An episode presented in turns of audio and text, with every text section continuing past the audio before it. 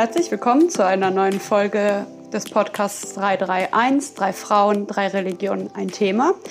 Hier spricht gerade Rebecca und heute habe ich das Thema Paradies oder Himmel und Hölle mitgebracht und werde darüber mit meinen zwei reizenden Co-Moderatorinnen, Maike und Kybra, sprechen. Huhu. Hi. Und bevor wir überhaupt so zum Thema ähm, Himmel, Paradies, Hölle oder so dieses Leben nach dem Tod überhaupt kommen, weiß ich, dass wir wieder ein kleines Warm-up vorbereitet haben. Und ich glaube, ihr habt einen Buchstaben mitgebracht, mit dem ich Sachen sagen soll. Richtig. Wir haben einen Buchstaben mitgebracht. Und zwar gerade bevor wir mit der Aufzeichnung begonnen haben, haben wir Rebecca gesagt, wir nehmen den Buchstaben L. Und das musste sie erstmal googeln, weil ihr nicht spontan einfiel. Ich habe gesagt, ich werde das im, im Podcast erwähnen. Jetzt nehmen, sind wir aber dankbar und nehmen einen anderen. Kybra, welchen Buchstaben nehmen wir? Nehm, nehmen wir K. okay. ähm, Kabbalah, also jüdische Mystik, Kaddish, das, ähm, also so ein Gebet, Trauergebet oft und Kavanah, Kavanah ist die Intention. Oh, das hast du jetzt ganz gut gemacht. Das hast du ja spontan. Damn, mic drop. ja, jetzt will ich nicht mehr. Ach, ich gönn's dir, das hast du toll okay. gemacht. So. Danke. Gut. Ich dachte, bevor wir überhaupt auf so eine theologische Ebene gehen, wollte ich euch beide einfach mal fragen, ob ihr in zwei Sätzen mir beschreiben könnte, was euer persönliches Paradies ist oder wie das aussieht. Maike, magst du mal anfangen? Ja, ich stelle mir mein persönliches Paradies nicht als persönliches Paradies vor. Punkt. Das war ein Satz. Ich hoffe darauf, zu Gott zu kommen und alle Menschen dort zu treffen, die bereits verstorben sind. Sehr schön. Vielen Dank. Kybra. Mm, ich stelle mir eine vielleicht auch Welt, Ort, weiß ich nicht, vor, wo kein Leid, Trauer, alles Negatives ist weg. Ähm, glücklich, froh, ähm, grün irgendwie, ich weiß nicht, vielleicht wurde ich beeinflusst von äh, Bildern, äh, obwohl es Bilderverbot bei uns im Islam gibt, das ist mein äh, Fernsehkonsum. ähm, ja, ich weiß nicht, friedvoll auf jeden Fall. Das sind mehr als zwei Sätze, Kybra. Oh. Das stimmt. Aber ich, ich lasse das heute mal durchgehen. Dankeschön. Ähm, gerne. Und deine? Man muss auch mal großzügig sein. Ähm, meine persönliche mein persönliches Paradies ist eine Welt, die auf Empathie baut. Punkt. Auf grenzenloser Empathie und das heißt für mich kein Krieg, ähm, keine Diskriminierung, sondern einfach nur Frieden. Mhm. Genau. Okay, dann lasst uns dann doch mal auf die theologische oder religiöse Ebene geben. Was mich sehr interessieren würde, ist, ob es bei euch dieses Konzept von einem Leben nach dem Tod gibt oder was passiert überhaupt im Islam oder im Christentum in der Vorstellung nach dem Tod? Wo, wo geht der Mensch hin oder wo geht die Seele hin? Kybra, magst du mal einen kurzen Einblick geben? Ja, kann ich gerne machen. Und zwar fange ich vielleicht ähm, beim Grab an. Wir hatten ja in der letzten Folge von der Bestattung gesprochen. Und jetzt äh, mache ich das mal so ein bisschen vis visuell, in Anführungszeichen. Ähm, genau, also die Person, die im Grab ist, ähm, wird erstmal ähm, aufgesucht, wird, bekommt Besucher. Und zwar äh, kommen zwei Engel erstmal äh, die Person zu besuchen. Ähm, sind die Schreiberengel, ähm, die die rechts und links auf den Schultern äh, immer alles notieren. Und da fängt schon mal das fängt schon mal, äh, da fängt schon. Gott. Oh, wir haben es beide gleichzeitig geschrieben. können, wir das, können wir das bitte drin lassen? Wir haben vor, kurz vor der Aufzeichnung den Hinweis bekommen, wir sollen nicht so oft M sagen. Und ich glaube, Kybra hat gerade den Weltrekord gebrochen im M sagen, in einem Satz. Ich würde das gerne bewahren. okay, wir geben Kybra mal eine kurze Pause. Ich trinke kurz was. Okay. Ich, ich, ähm, ich erlöse dich mal. Das ist ja auch ein ähm, himmlischer Begriff, der zu unserer Folge passt. Also aus evangelischer, christlicher Perspektive gibt es ein Leben nach dem Tod, ähm, eine Art Auferstehung und zwar bei Gott. Es gibt ein Leben nach dem Tod, die Seele, der Kern des Menschen kommt nach dem Sterben zu Gott. Das ist die christliche Vorstellung und vielleicht kann man sich das so vorstellen wie zwei Bereiche, das irdische Leben und das Leben im Jenseits, das diesseitige Leben und das Leben im Jenseits. Und es gibt manchmal Momente in unserem Leben im Diesseits, wo das Jenseits hindurch scheint oder für einen Moment vielleicht ein kleiner Bereich sichtbar wird. Und das, denke ich, kann in solchen Momenten wie im Sterben sichtbar werden oder erlebbar werden, wenn man eine, zum Beispiel eine ähm, sterbende Person begleitet. Also ja, zurück zu deiner Frage. Es gibt die christliche Vorstellung eines Lebens im Jenseits. Sehr schön. Okay. Kybra, wie sieht das im Islam aus? Gibt es diese Vorstellung? Ja, auf jeden Fall. Sie ist sogar, also ein Leben nach dem Tod ist sehr präsent. Ähm, wir Menschen sollen das ganze Leben lang eben darauf achten, wie wir handeln, was wir machen und ähm, auf das Wohlwollen Gottes quasi achten. Da ist es eben quasi echt, also wir sagen auch, das Diesseits ist ein Prüfungsort äh, oder Prüfungsgelände und ähm, nachdem quasi ein Mensch gestorben ist, beendet auch ähm, oder ja, endet auch die Prüfung. Somit äh, kann man nicht mehr geprüft werden oder ist es eben zu spät, irgendwas besser zu machen oder verschlechtern kann man es eh nicht mehr. Und ähm, dadurch sehen wir eigentlich schon, dass der ähm, Jenseitsfokus einfach sehr präsent ist. Hier ähm, möchte ich aber kurz einen ähm, Hinweis geben. Und zwar ist es wichtig, nicht ins Paradies zu kommen. Das ist natürlich schön, das ist das Geschenk. Aber das Hauptziel ist nicht ins Paradies zu kommen, sondern das Wohlgefallen Gottes zu erlangen. Und mit dem Erlangen des Wohlgefallen Gottes kommt man ins Paradies. Aber was angestrebt werden sollte, ist eben das Wohlgefallen Gottes.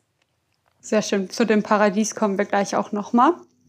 Bei uns ist es so, dass nach dem Tod, also Leben nach dem Tod ist kein zentraler Glaube im Judentum, weil unser Fokus extrem auf das Jenseits, äh, nicht auf das Jenseits ist, sondern auf das Diesseits. Das nennen wir die Olam Hazeh, also die diesige Welt. Und auch in der Tora selber oder im Tenach finden wir keine genauen Beschreibungen des Ganzen, sondern diese Beschreibungen sind nachbiblisch und hauptsächlich primär im Talmud. Und da gibt es auch die Vorstellung von einer Olam Haba. Haba heißt die kommende, also die kommende Welt. Und die ist schon in rabbinischen Quellen irgendwie als eine Art Belohnung angelegt. Genau. Und zu weiteren Sachen kommen wir nämlich gleich, weil ich mich gefragt habe, auch, ob es, also ich denke immer, die Leute glauben, so Himmel, Hölle sind so in, also universalistische Begriffe. Aber gibt es dieses Prinzip von Himmel und Hölle eigentlich ist es so stark zum Beispiel im Evangelischen eigentlich ein zentraler Glaube? Oder wie werden diese zwei unterschiedlichen Orte, nenne ich das jetzt mal, überhaupt gedacht? Mhm, also wenn wir vom Himmel zur Hölle kommen, dann ist es, glaube ich, wichtig zu sagen, dass die Hölle nicht interessanter gemacht werden sollte als der Himmel. Und die zweite, zweite Punkt ist, was meinen evangelische Christinnen mit Hölle? Und auch da kann ich zum größten Teil immer nur von mir sprechen. Das sagen wir ja immer, dass wir nie für alle sprechen können, dass da auch ganz, äh, ja, ganz große Feinheiten drin liegen. Und ich würde sagen, für mich existiert kein Konzept von einer Hölle, im Sinne von, ich tue etwas Schlechtes, ich sündige auf der Erde und komme dann, wenn ich sterbe, vor Gottes Gericht und werde abgestraft in die Hölle. Das glaube ich nicht. Ich glaube an eine Versöhnung mit Gott und zwar in dem Moment, in dem ich vor Gott stehe, in dem der Mensch vor Gott steht, sieht er ihn ganz an, als ganzen Menschen mit allen Dingen, so wie kein Mensch einen anderen Menschen ansehen kann vielleicht oder nur bruchstückhaft und dass Gottes Gnade aber so groß ist, dass alle Menschen zu ihm kommen. Ich glaube nicht, dass wir für unsere Sünden, egal welche das sind, bestraft werden und dass einige in den Himmel kommen und einige in die Hölle. Und das ist ganz spannend, denn das ist auch Teil des christlichen Glaubens, auch immer noch von einigen Christinnen. Das kommt auch daher, auch unter evangelischen Christinnen gibt es dieses Konzept von einem zweifachen Ausgang vor Gottes Gericht quasi. Himmel oder Hölle.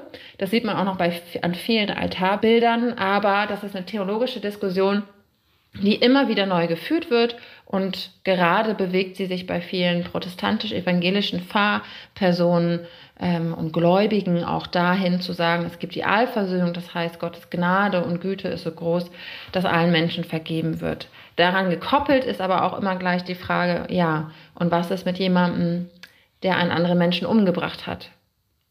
kommt er auch in den Himmel? Und das ist eine Frage und ein Punkt, der schwer auszuhalten ist, aber nach meinem Verständnis schon. Wäre aber eine neue große Frage. Darf ich eine ganz kurze, eine Zwischenfrage mhm. stellen? Und zwar, ähm, ich glaube, ich habe das auch schon mal erzählt. Mir wurde mal von einer christlichen Person, die nicht evangelisch ist, aber aus einer anderen Untergruppe, gesagt, dass ich nicht zum Beispiel in den Himmel komme, weil ich Jesus nicht anerkenne als Messias. Ähm, und natürlich gibt es bestimmt Unterschiede zwischen, wie du das selber verstehst, Maike, und was so der theologische Konsens ist. Aber gibt es diese Vorstellung, dass nur christliche Personen in den Himmel kommen? Oder ist ja. das nicht mehr so?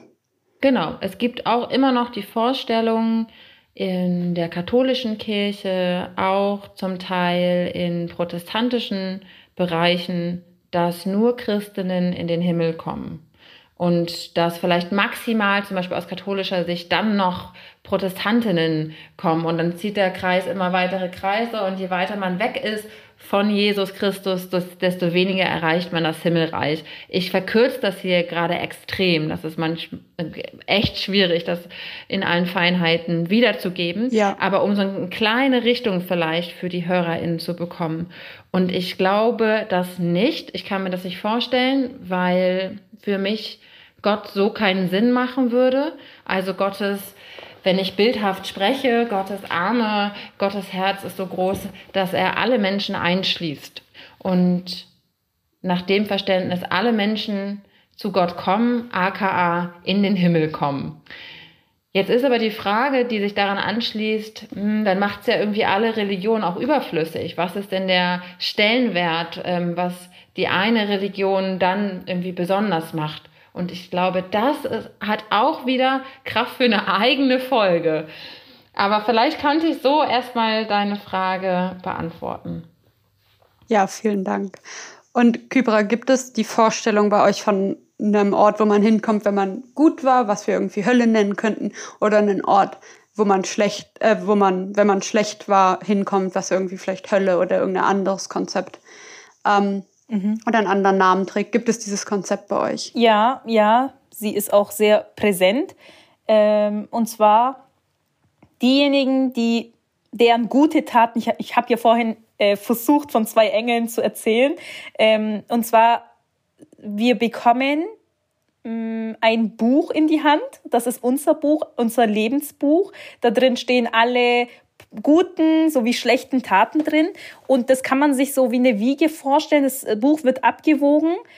Äh, und je nachdem, welche Taten überwiegen, mm, kommt man dann eben ins Paradies oder in die Hölle. Und Himmel, Paradies ist jetzt nicht äh, unbedingt in den Himmeln. Äh, Ort wissen wir nicht, wo es ist oder wie es ausschaut, äh, werden wir hoffentlich sehen, hoffentlich das Paradies, äh, nicht die Hölle. Äh, es gibt aber auch ähm, den Gedanken, dass alle Musliminnen, die äh, Gott keine Gottheit beigesellen, aber in die Hölle kommen wegen ihren Sünden, werden irgendwann in die, äh, ins Paradies zurückkehren. Was passiert mit anderen Leuten?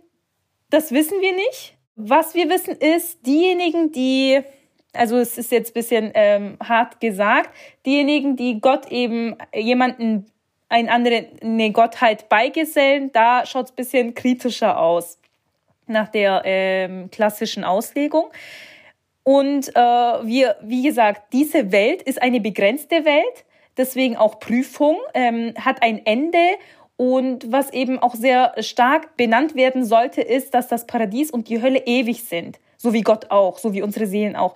Ähm, wenn ich wie auch sage, dann hört sich das so wieder wie eine Beigesellung äh, an. So ist es nicht gemeint. Gott ist ewig, wir gleichen nicht Gott an, aber das Leben wird im Jenseits quasi ewig weitergehen. Deswegen sollte der Mensch stets äh, mit den Gedanken leben, rentiert es sich in Anführungszeichen, dass ich jetzt diese Sünde in dieser begrenzten Zeit eingehe, aber im Jenseits ewig dafür büße. Und sehr stark ist dieser Gedanke Hölle und äh, Paradies deswegen auch vertreten, weil wir an einen gerechten Gott glauben. Gott ist El Adl, der Gerechte. Gott ist aber auch der Barmherzige. Gott ist auch der ähm, ja zur Rechenschaft ziehende.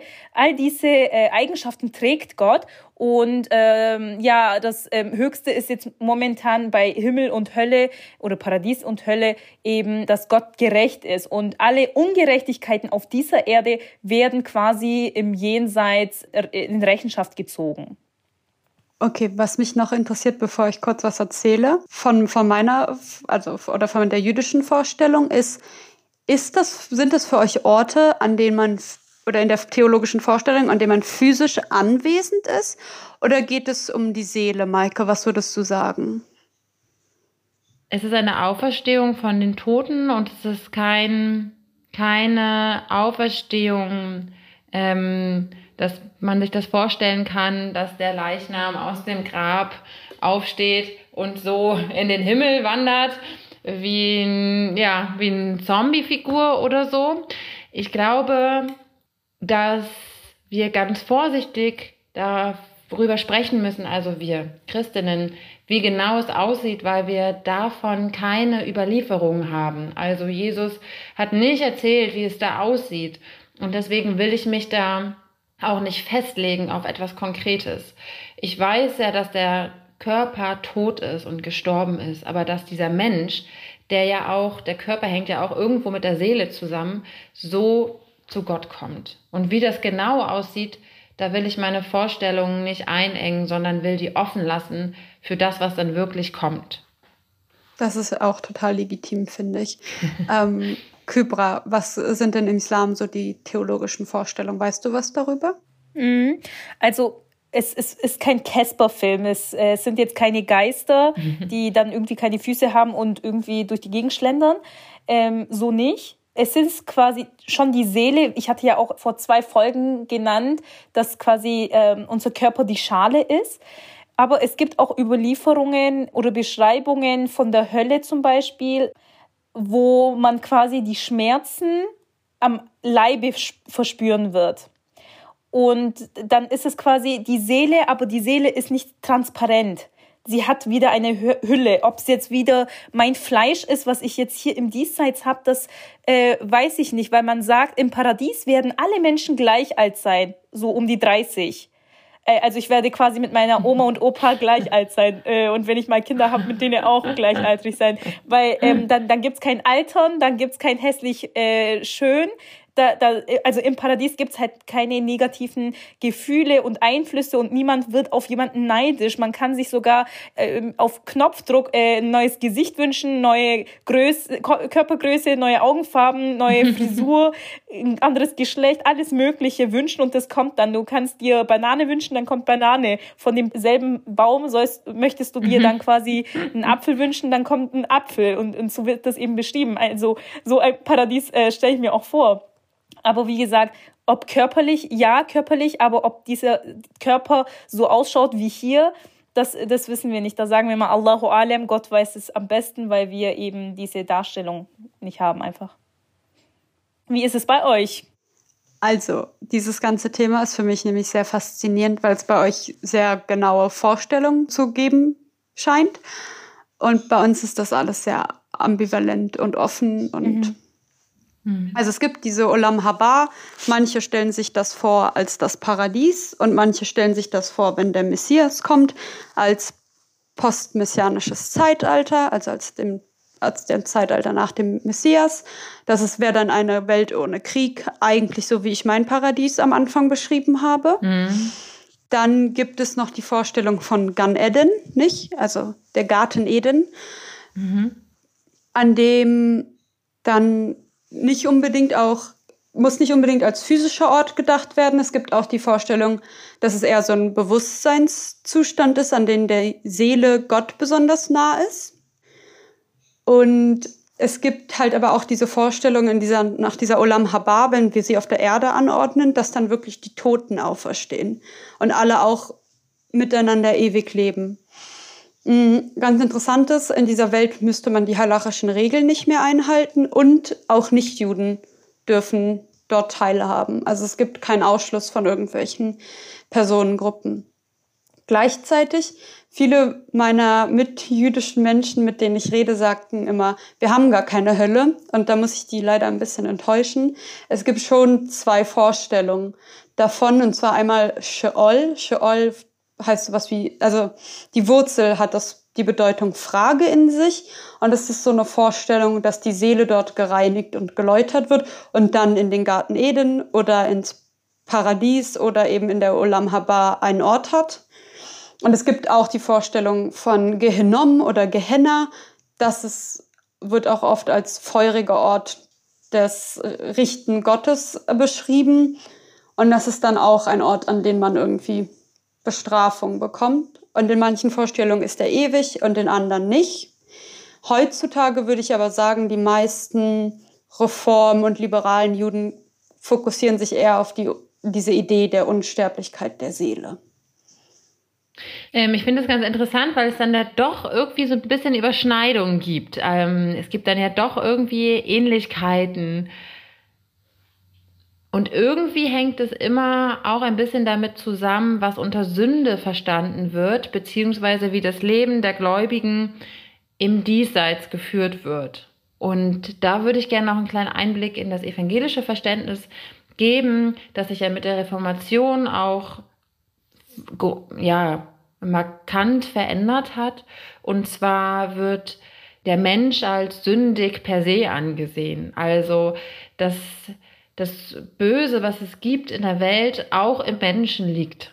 Und dass wir uns nicht vor der Sünde, vor dem Bösen verwehren können, dass wir in unserem Leben Fehler machen werden und Dinge tun werden, die wir vielleicht bereuen, uns schlecht und schwierig verhalten, dass es aber keinen Regelkatalog gibt, also in dem steht, du darfst keinen Rock tragen oder du darfst keinen Kugelschreiber benutzen oder du darfst nicht Auto fahren. Solche kleinteiligen, so einen kleinteiligen Regelkatalog, den gibt es nicht, sondern Christinnen, evangelische Christinnen verstehen sich als zur Freiheit berufen. Das heißt, sie dürfen mündig selbst entscheiden. Und deswegen gibt es auch so viele unterschiedliche Christinnen und Vorstellungen in ihrem Verhalten. Es gibt dann immer wieder welche, die sagen, hm, ah, so sollte man es nicht machen. Andere sagen, ich mache das aber, solange man das aber begründen kann mit seinem Glauben.